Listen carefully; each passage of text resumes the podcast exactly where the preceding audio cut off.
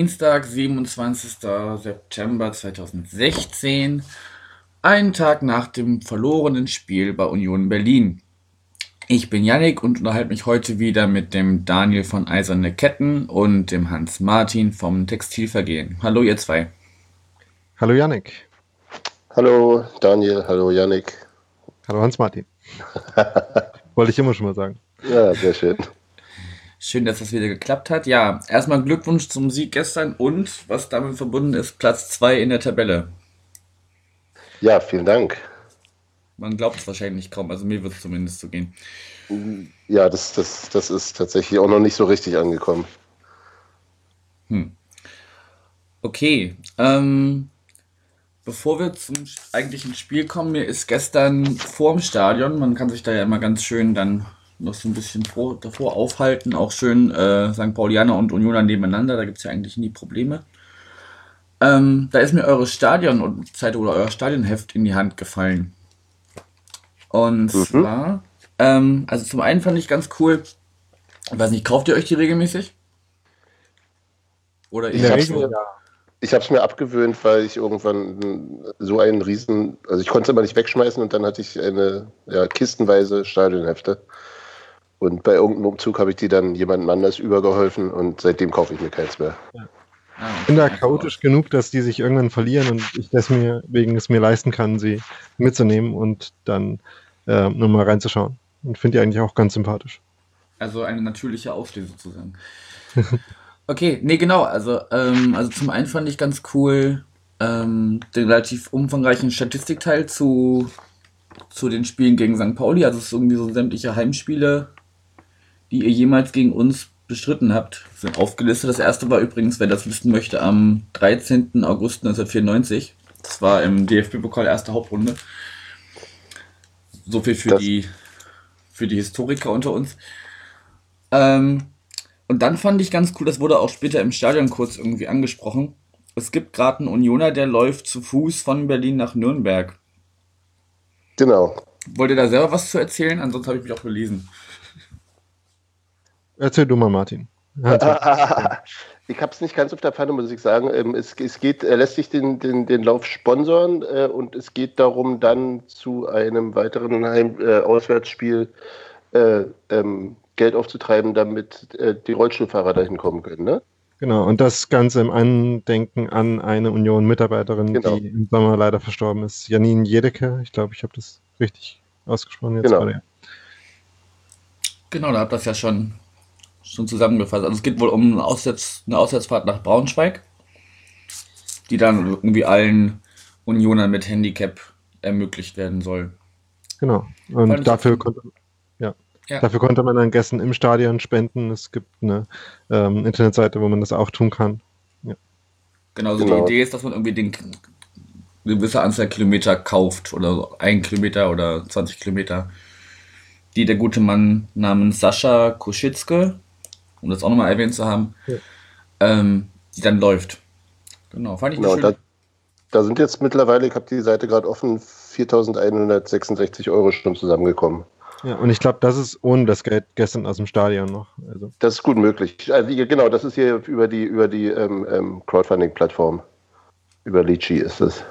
Ja. Okay, weil in der Stadionseite steht noch was von 3000 Euro, die bis zu einem gewissen Punkt da waren. Dann kommt da ja auf jeden Fall einiges zusammen. Schöne Sache. Also eiserne-wanderer.de, um es dann auch nochmal gesagt zu haben. Okay, haben wir da auch nochmal Werbung für gemacht. Sehr schön. Ja, ist doch eine super Sache. Also. Ja, auf, auf jeden Fall. Okay, das zum Geschehen außerhalb des, des äh, Platzes. Wobei ich hatte eine noch, noch eine Begegnung, da kam mir einer entgegen aus Hamburg und äh, fragte, ob wir denn noch Karten hätten. Er hätte gerade soeben oder er hätte acht Karten in Hamburg liegen lassen. Oh. Da habe ich auch gedacht, okay, das, das, oh, ist das richtig ist bitter. bitter. ja. Oh ja. Also er war aber auch noch, also seine, er hat ja noch ein bisschen Zeit, Karten zu besorgen. Er war auch noch nicht äh, körperlich äh, angegangen worden, offensichtlich, hm. von seinen Mitfahrern. Aber es waren einige, die sowohl noch Karten hatten, als auch noch Karten suchten. Also da war noch ein munterer, ein munterer Handel im Gange vorm Stadion. Ja, ich hatte tatsächlich auch so mein eigenes Erlebnis, aber das ließ sich dann auch noch aufklären. Ähm, es war so ein Fahrradfahr-induzierter, kurzzeitiger Ticketverlust. Ja. Okay. Ja, kommen wir zum Spiel. Ich weiß nicht, wollen wir mit den Toren anfangen? Ist das jeder eins aussuchen? Ich, ich nehme an, dass äh, Daniel das 2 zu 0 haben will, oder? Äh, nee, ja, nee, du willst das 1-0 haben. äh, ja, gerne, genau. Genau. Das, ähm, Hans Meiden das schon wusste, lag daran, dass ich das zu der Szene des Spiels gemacht habe, ähm, die es in meinen Blog-Einträgen immer gibt. Mhm. Ähm, denn es war ja ähm, nach dem Spiel der Gegenstand einer gewissen Kontroverse zwischen den beiden Trainern, ähm, die sich nicht ganz einig waren, ob das jetzt ein äh, Fehler von St. Pauli war, den Union provo provoziert hat oder nicht. Ähm, also man kann die Szene ja nochmal kurz schildern. Es gibt ähm, Ballbesitz für St. Pauli in der eigenen äh, Abwehr.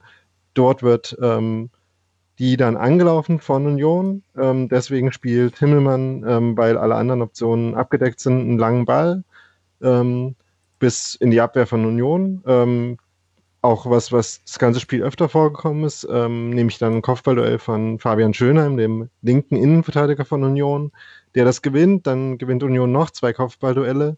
Ähm, der Ball fällt dann trotzdem, ich glaube, zu Lasse Sobich, dem rechten Innenverteidiger von St. Pauli, ähm, oder dem rechten Außenverteidiger vielleicht auch, ähm, der dann weiterspielen will ins Mittelfeld, ähm, wo Litka, korrigiere mich, wenn ich äh, Namen ein bisschen falsch ähm, habe, Litka ist Dann- auf jeden Fall richtig. ja, ähm, dann den Ball auf irgendjemanden ablegen will. Ähm, da ist aber niemand, sondern nur Christian Pedersen, der Außenverteidiger von Union, der den Ball dann aufnimmt, ähm, bis in die zweite Häl in die gegnerische Hälfte reingeht und dann einen sehr schönen Pass in die Mitte auf, ähm, auf Kenny Prinz Redondo spielt, der dann von dem Sechser von St. Pauli gestört wird, überragend reagiert ähm, und sehr schnell noch einen Fuß hinbekommt, mit dem er den Ball dann trotzdem auf ähm, Hosina links außen weiterleitet, der dann an Lasse Sobich vorbeidribbelt und sehr überlegt ähm, und vor allem für die Umstände seiner, äh, seines Einsatzes ähm, mit sehr viel Ruhe und sehr viel Gelassenheit dann den Ball ins lange Eck schießt. Ja, Applaus, Ja. Applaus. Also, es war schon gut gemacht, kann man nicht anders sagen. Ja, es war auf jeden Fall ein sehr schnell gespielter und sehr ähm, trotz der Unterbrechung sehr sauber gespielter Konter. Also, ähm, und war dann auch schwierig zu verteidigen ab dem Moment. Also beziehungsweise wurde sogar verteidigt, aber es hat halt nicht gereicht. Ähm, Na, es ist ja irgendwie, der, er bekommt den Ball ja irgendwie so im Rücken von Sobich, der dann irgendwie noch versucht ranzukommen, aber dann einfach kein, keine Chance mehr. Also er macht irgendwie noch so einen Schritt in die richtige Richtung, kommt aber nicht mehr an den Ball, um da den, Ja. um den Pass noch irgendwie zumindest abzulenken. ja, er war in der Bewegung, glaube ich, eher nach vorne ausgerichtet, so ich, also zum Ball hin und genau. ähm, Rosina war schon im, im Bogenlauf um ihn rum sozusagen. Ja, ja. Und in dem Moment, wo Sobich sich umdreht, ist dann Hosiner schon vorbei. Ja. Ja, da sah er nicht gut aus. Ach na ja, da, ach ja, aber der, das war auch, glaube ich, ein, also der Pass war kaum, kaum richtig zu vorherzusehen, weil er ja wirklich so aus, also Candy hatte ja den Ball tatsächlich verloren vorher, also oder er war ihm vom Fuß genommen worden und er streckt dann das Bein noch gerade so durch, den sieht man nicht richtig und der kam eben auch sehr, sehr präzise, muss man sagen. Was man Sobich dann sicherlich nur, auch ein bisschen, bisschen Glück war, aber insofern würde ich, würde ich da Sobich gar nicht so schlimm sehen. Ich glaube, dass er beim zweiten Tor sah nicht äh, sah deutlich schlechter aus. Was man ihm bei dem ersten Tor nur vorwerfen kann, ist, dass ähm, Redondo sowieso schon von drei anderen St. Pauli-Spielern umringt war. Also dass da einfach, egal was da passiert, eher nicht unbedingt notwendig war und ähm, sich auf Rosina hätte weiter fokussieren sollen. Aber Mhm. es ist schon äh, eine komplizierte ähm, Szene gewesen, dadurch, dass es halt auch so schnell ging. Und äh, sicherlich auch nicht damit gerechnet habe, dass der Ball an der Stelle dann äh, rechts außen verloren geht. Ähm, und dann das Umschaltmoment ein bisschen zu lange gedauert hat. Wieder. Ja. Okay, dann stand es nach 12 Minuten 1-0. Hans Martin, möchtest du dann das 2-0 machen? Damit, was damit wir das hinter uns haben, aus meiner Sicht. Ähm, das 2-0 dann ähm, ähm, eine der, ja, es war, ein- war ein relativ ansatzlos und äh, gut gespielter Pass von, von ähm, Felix Groß, Felix Groß war es ja genau, ja. Äh, aus, dem, aus dem zentralen Mittelfeld auf äh, Philipp Hosiner wieder, der ähm, in die Spitze gespielt, also weit in die Spitze, der relativ wenig Gegenspieler noch vor sich hatte, äh, gegen, gegen Sobich wieder ins Dribbling geht, es richtig macht, ihm sozusagen, also sozusagen die Bahn wechselt, dann links an ihm vorbei will, Sobich sich trotzdem sehr gut schnell noch dreht und ihm den Ball abluchst und dann zwei Schritte geht und dann tatsächlich das äh, äh auch, auch hier wieder der Konflikt, den, den äh, ähm, Lieden mit Keller im, in der Pressekonferenz so ein bisschen ausgetragen hat, ist jetzt die Frage, nach, äh, so wie spielt dann, obwohl noch neben ihm der Rechtsverteidiger ähm, frei äh,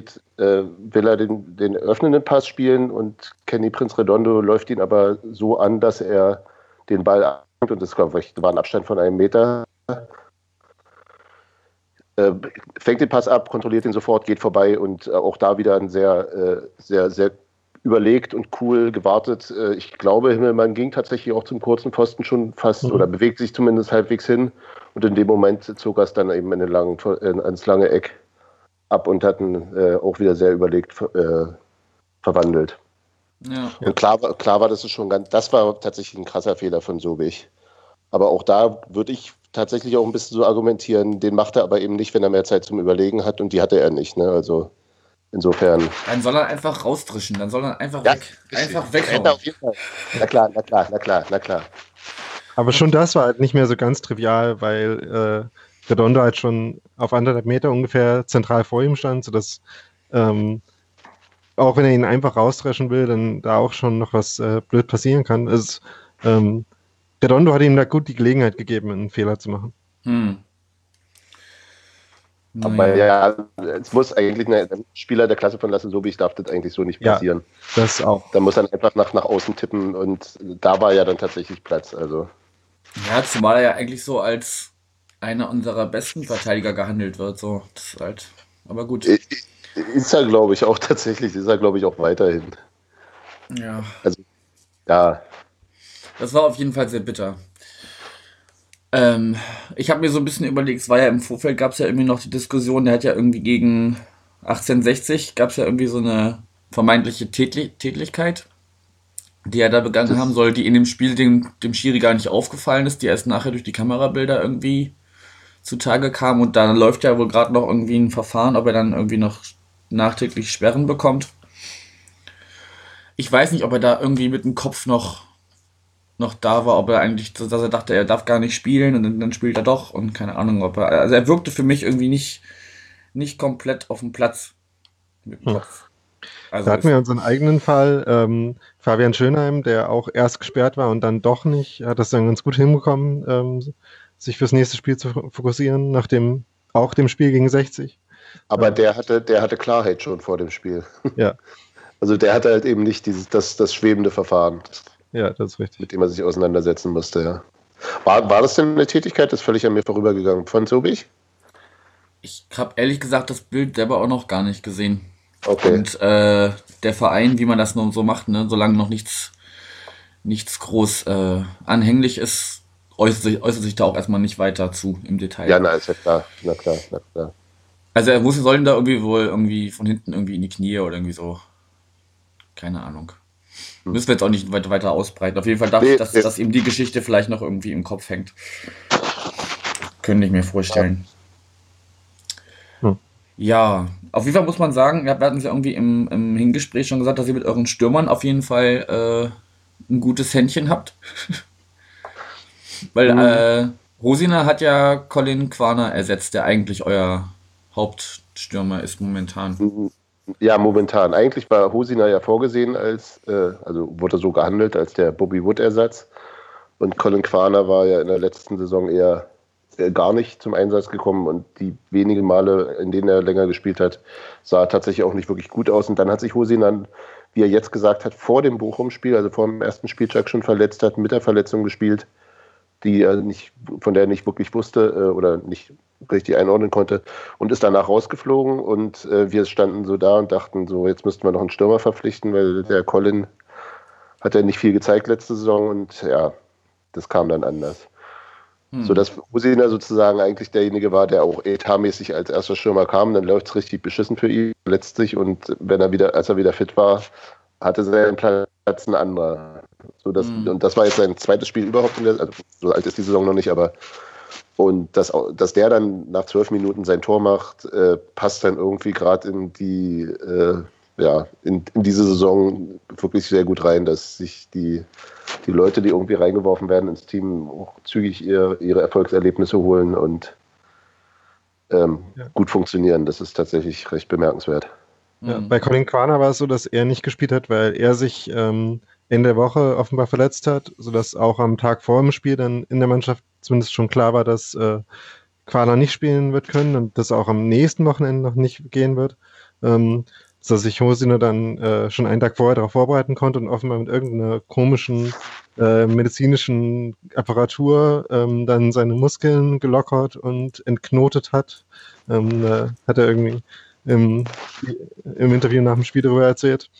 Ähm, und offenbar auch alle anderen Teile seines Körpers richtig darauf vorbereitet hat, wieder jetzt zum Einsatz zu kommen. Okay. Ja, das hat, das hat er wohl angeblich auf, äh, auf ähm, Instagram gepostet. Ja, genau. Da sprach ihn unser, unser, unser Stadionsprecher im, nach dem Spielinterview drauf an. Irgendwie seltsame, seltsame Lymphdrainage, Anzug, Sachen. Okay. Komischer Kram halt. Ja. Sportler-Esoterik. Ja, aber was passiert denn jetzt? Äh, verliert jetzt äh, Quana seinen Platz wieder? Darf Hosiner jetzt wieder spielen oder was vermutet ihr? Erst, erstmal ist er ja ähm, verletzt. Ähm, ja, es ist schwer zu sagen. Ähm, mein, ich habe es im Textilvergehen, glaube ich, äh, äh, bin ich ja jetzt, äh, habe ich ja genug Asischer auch auf mein Haupt gestreut. Ich war einer derjenigen, der sehr, sehr skeptisch den Fähigkeiten von Colin Quaner gegenüberstand und ähm, dessen technische Limitationen, die sind natürlich auch weiterhin da.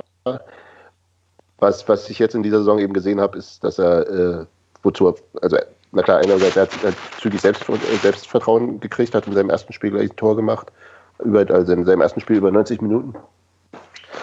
Ähm, was, äh, was ich sehe, ist, dass er, dass der, glaube ich, ein relativ spielkluger Spieler ist, der ähm, gute Entscheidungen trifft und in seine Entscheidungsfindung auch eben einbezieht, was er technisch kann und was er nicht kann. Also er kennt seine Grenzen ganz gut ähm, und arbeitet sehr, also arbeitet sehr viel, verhält sich äh, ähm, taktisch äh, gut und macht sozusagen aus seinen Möglichkeiten schon sehr viel. Ähm, bei Philipp Hosiner hat man schon so gerade in der, in der Ballbehandlung schon noch so ein paar andere Qualitäten gesehen, die Quaner halt nicht hat. Aber insgesamt denke ich, dass es äh, auch, also ja, es ist halt ein, so ein Luxusproblem tatsächlich. Ne? Also das ist äh, ähm, schwer zu sagen. Also ich, ich kann es kaum einschätzen. Ne? Keller ist ja jemand, der, der auch relativ loyal zu den Spielern steht, die er einmal ausgewählt hat und die eben auch nicht nach einem schwachen Spiel gleich rausnehmen würde. Da ist dann die Frage, wie er, wie er reagiert. Also ich könnte mir auch vorstellen, dass er einfach Quana trotzdem wieder spielen lässt, wenn er kommt. Ne? Hm. Ja, und es ist auch so, dass sie zwar unterschiedliche Spielertypen sind, aber im Endeffekt dann doch eine relativ ähnliche Rolle einnehmen und ähnlich äh, sich verhalten, rein vom, von den Räumen, die sie besetzen sodass auch jetzt nicht offensichtlich wäre, dass man ähm, gegen bestimmte Gegner, wo man in einer bestimmten Weise spielt, in einen bringt und in anderen Spielen in anderen, sondern derselbe Plan quasi auf zwei stilistisch unterschiedliche Varianten mit beiden funktionieren kann. Das heißt, ich nehme an, dass sie sich vielleicht auch einfach Einsatzzeiten ähm, in Spielen teilen werden, ähm, solange beide in guter Form sind und man versuchen wird, beide halt ähm, in dieser guten Form zu halten. Hm. Ja, wir Die Stürmerrotation. Ja, ja, Stichwort Stürmerrotation, das hat äh, unser Ewald Lien bei diesem Spiel auch gemacht. Ja. Und hat äh, Aziz Bouadous zunächst auf der Bank gelassen und Marvin Dux durfte von Anfang an spielen. Ich kann mir das Wie eigentlich nur so erklären, dass das äh, dem doch sehr intensiven Spiel am Donnerstag bei 1860 geschuldet ist, sodass der einfach nicht mehr die Körner für 90 Minuten hatte, weil er musste ja dann, er wurde ja nach der Halbzeit dann doch noch gebracht weil es irgendwie nicht lief, offensichtlich. Ja, und hat ja tatsächlich auch äh, deutlich mehr gute Szenen gehabt, als, als, als Dux, es in der ja. ersten Halbzeit gab, ja. Ja, Dux hat mir irgendwie zu, zu häufig einfach zu früh abgeschlossen hat. Irgendwie hätte oft noch irgendwie zwei, drei Schritte zum Tor machen können. Gab so eine ganz schöne, ganz schöne Szene, wo er irgendwie ähm, links am 16er ist und alle, oder es sieht so aus, als würde er ihn in die Mitte reingeben, er zieht aber eigentlich direkt ab.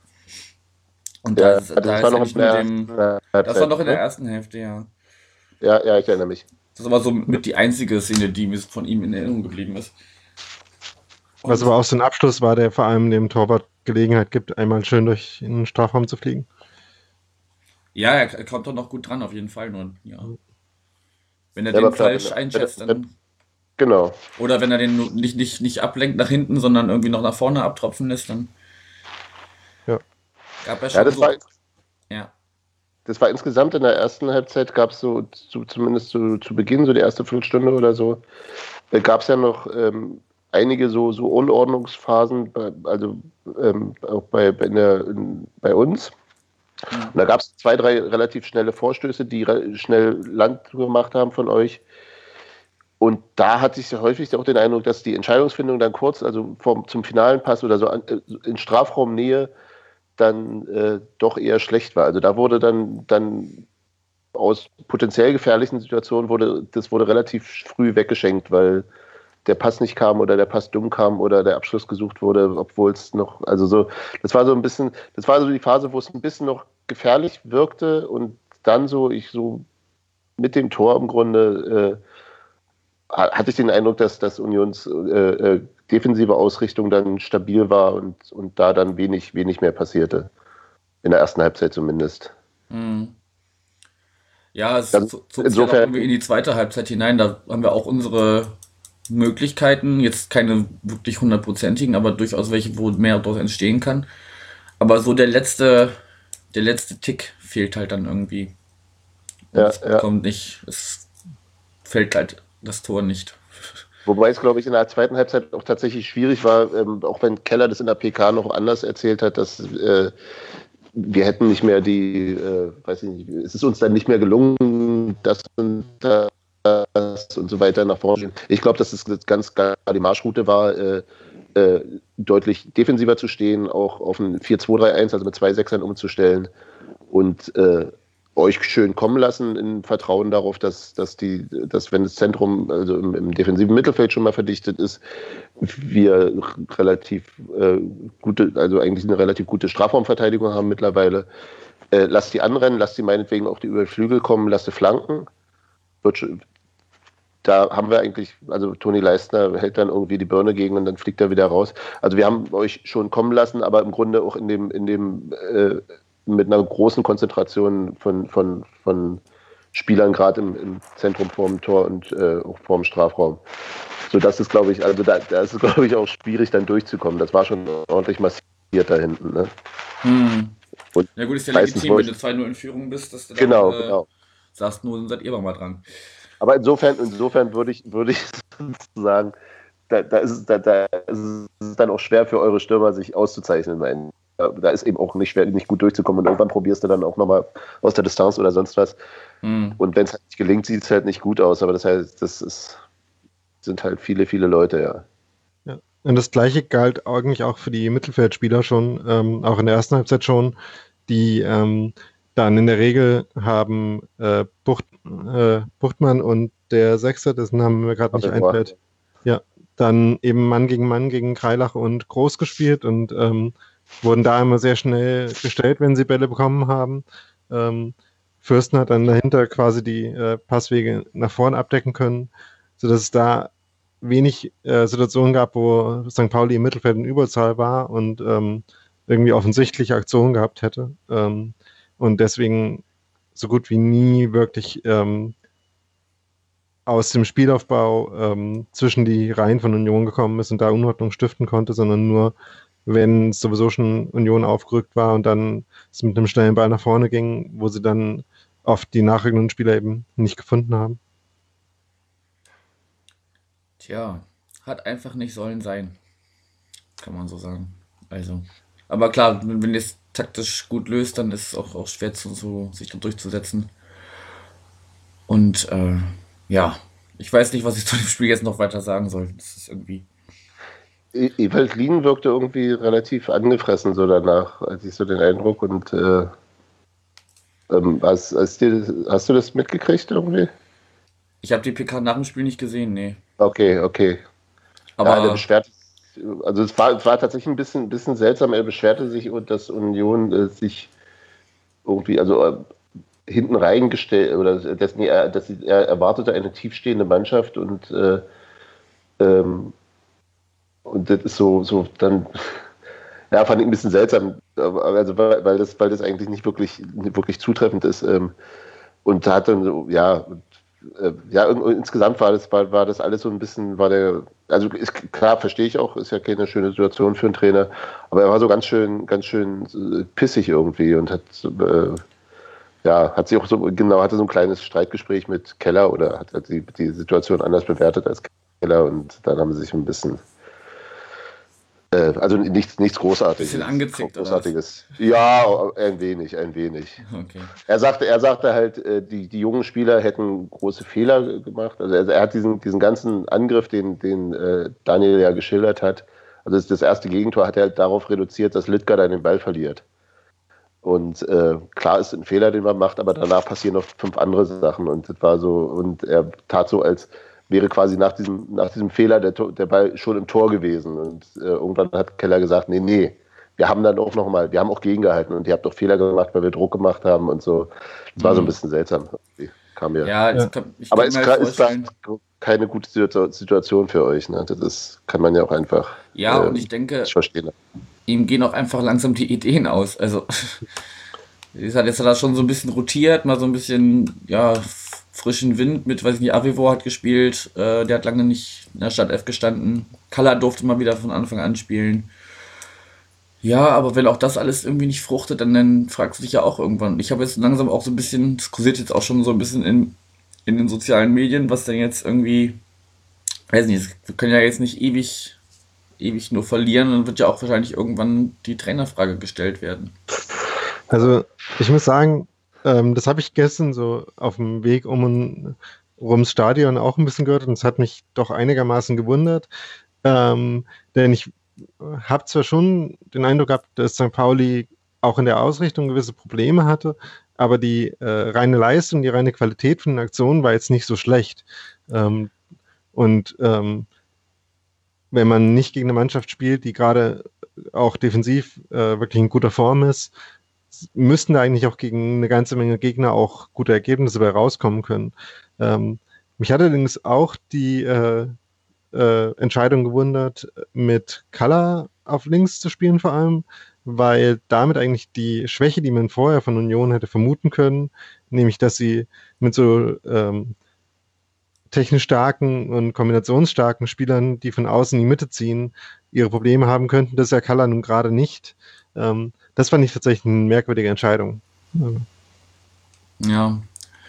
Wir können nicht in Ewalds Kopf gucken, keine Ahnung, was er sich davon versprochen hat. Ähm, nee, also meinetwegen kann er auch gerne weitermachen. Ich finde, der passt super zu uns und äh, auch wenn die Ergebnisse jetzt gerade noch nicht passen, sollte man da, glaube ich, die Entwicklung, die trotz allem im Verein gerade stattfindet, mit vielen jungen Spielern, die da rangeführt werden, zum Teil auch aus der aus der eigenen Jugend dann irgendwie ab und zu auch, ähm, dass man da das nicht unterbrechen sollte, indem man nur, weil die Ergebnisse nicht stimmen, den Trainer absägt. Aber so wird leider im Fußball oftmals gedacht. Weiß ich nicht. Naja, aber bei, bei St. Pauli ist man doch tatsächlich auch eher geduldiger, oder? Ist es, war, es wäre jetzt so mein, ohne dass ich es jetzt genau belegen könnte, äh, vielleicht ist es auch nur aus, also aus der Ferne ein falscher Eindruck, aber weiß ich nicht, ob man das jetzt so pauschal, pauschal sagen kann. Also ich glaube, die letzten, die letzten Trainerwechsel waren jetzt nicht unbedingt immer nur auf Ergebnisse zurückzuführen, sondern auch, äh, ja, weiß nicht, äh, Michael Fronzek, der sich irgendwie, der eine Vertragsverlängerung will, aber dann irgendwie, wenn sagt, wenn er die, die nicht kriegt, ist er weg oder, oder geht er im Sommer. Da gab es auch immer viele Diskussionen. Also die letzten Wechsel waren nicht immer unbedingt an der Leistung äh, mhm. gemessen ja. Aber er hat noch Vertrag bis 2018, also eigentlich, wenn man sich da nicht sehr teuer rauskaufen will, sollte man ihm noch die Chance geben. da Ja. mit dem, mit dem, mit der Mannschaft noch weiter zu arbeiten und dann irgendwie langsam die, die richtigen Ergebnisse einzufahren. Ja. Und natürlich steht jetzt St. Pauli gerade auf Platz 15 und das sieht nicht so gut aus, aber ähm, in dieser Liga ist das im Moment noch sehr eng beieinander und die letzten Jahre haben ja auch gezeigt, dass es auch ähm, gerne in einem relativ engen Feld sich dann bewegt. Also zwischen äh, St. Pauli und einem einstelligen Tabellenplatz sind halt jetzt auch nur vier Punkte. Mhm. Ja. Ja, ja, das ist, das ist noch alles drin. Ich meine, wenn wir jetzt so langsam vom Spiel weggehen und auch auf die, auf die nächsten Spiele schauen, für uns geht es jetzt irgendwie erst nach Hannover, dann kommt Aue und dann fahren wir nach Sandhausen. Also das sind jetzt auch nicht, also Sandhausen ist vielleicht noch machbar, aber ich finde Hannover ist, ist, ist wird schwierig in Hannover zu spielen. Aue ist auch immer sehr unangenehm. Weiß ich nicht, ob da jetzt so unbedingt die, die Punkte vom Himmel fallen in den nächsten drei Spielen. Hm. Das wird auf jeden Fall Ja. nicht einfach. Ja klar, also äh, gut, Hannover ist, denke ich, schon, schon ein ordentlicher Kracher und äh, wenn du das dann auch verlierst, dann hast du immer noch nur die fünf Punkte. Das ist natürlich schon, ja, Aue weiß ich nicht, muss man sehen. Die sind, glaube ich, eine Wundertüte, da kannst du so und so laufen. Ähm, zumal die auch irgendwie ein Stammtorhüter jetzt, der hat sich verletzt, der, der Martin Mennel, der da schon seit 500 Jahren im Tor steht. Aber ja, Ja, nicht so richtig schön, ja. ja. Kann ich, kann ich nachvollziehen. Na, wenn wir bei euch gucken, ihr fahrt nach. Ne, Nürnberg kommt zu euch oder nee, ihr fahrt nach Nürnberg. Nee, nee, wir müssen, Ihr fahrt ja. nach Nürnberg. Dann, Und da haben, wir, da haben wir noch nie gut ausgesehen. Speziell letztes Jahr nach 2-0 Führung zur Halbzeit 6-2 verloren. jetzt zumal die ja auch mittlerweile wieder anfangen zu gewinnen, ne? Also irgendwie. Ja. Auch, auch Na, lange ich- drin. Einmal Sebastian, gewonnen. genau, Sebastian hatte daraus gemacht, wenigstens haben die jetzt ihren äh, äh, Wendesieg schon weg, dann müssen sie den nicht zwingend gegen uns machen. Ah, okay.